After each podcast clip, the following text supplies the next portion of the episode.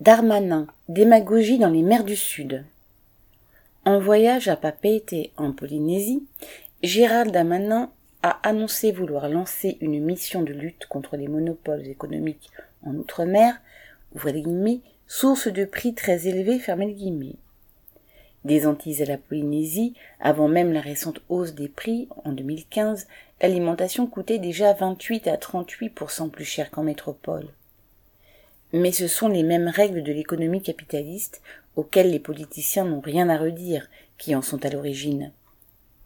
À la Réunion, la famille Ayo, des béquets antillais dont la fortune a commencé par l'esclavagisme, possède aujourd'hui un groupe qui s'est élargi à la grande distribution, à l'import-export et à l'industrie.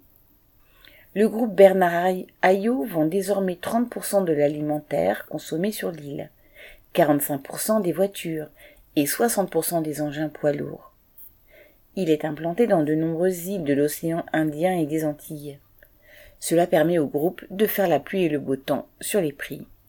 Exactement comme le font partout les grands groupes de l'agroalimentaire, Nestlé, Danone et autres, qui, à une échelle bien plus vaste, augmentent leurs profits par l'aggravation de l'exploitation et la hausse des prix. En réalité, dans les cartons du gouvernement, il y a surtout l'idée de mettre fin à la taxe d'octroi de mer qui compte pour 17% des prix, mais qui revient aux collectivités. Prétendre lutter contre la vie chère outre-mer sans s'en prendre à ceux qui l'organisent et qui en profitent ne coûte rien à Darmanin. Et si ça peut faire monter sa cote sur le marché de la succession à Macron, point de suspension. Cécile Sérig.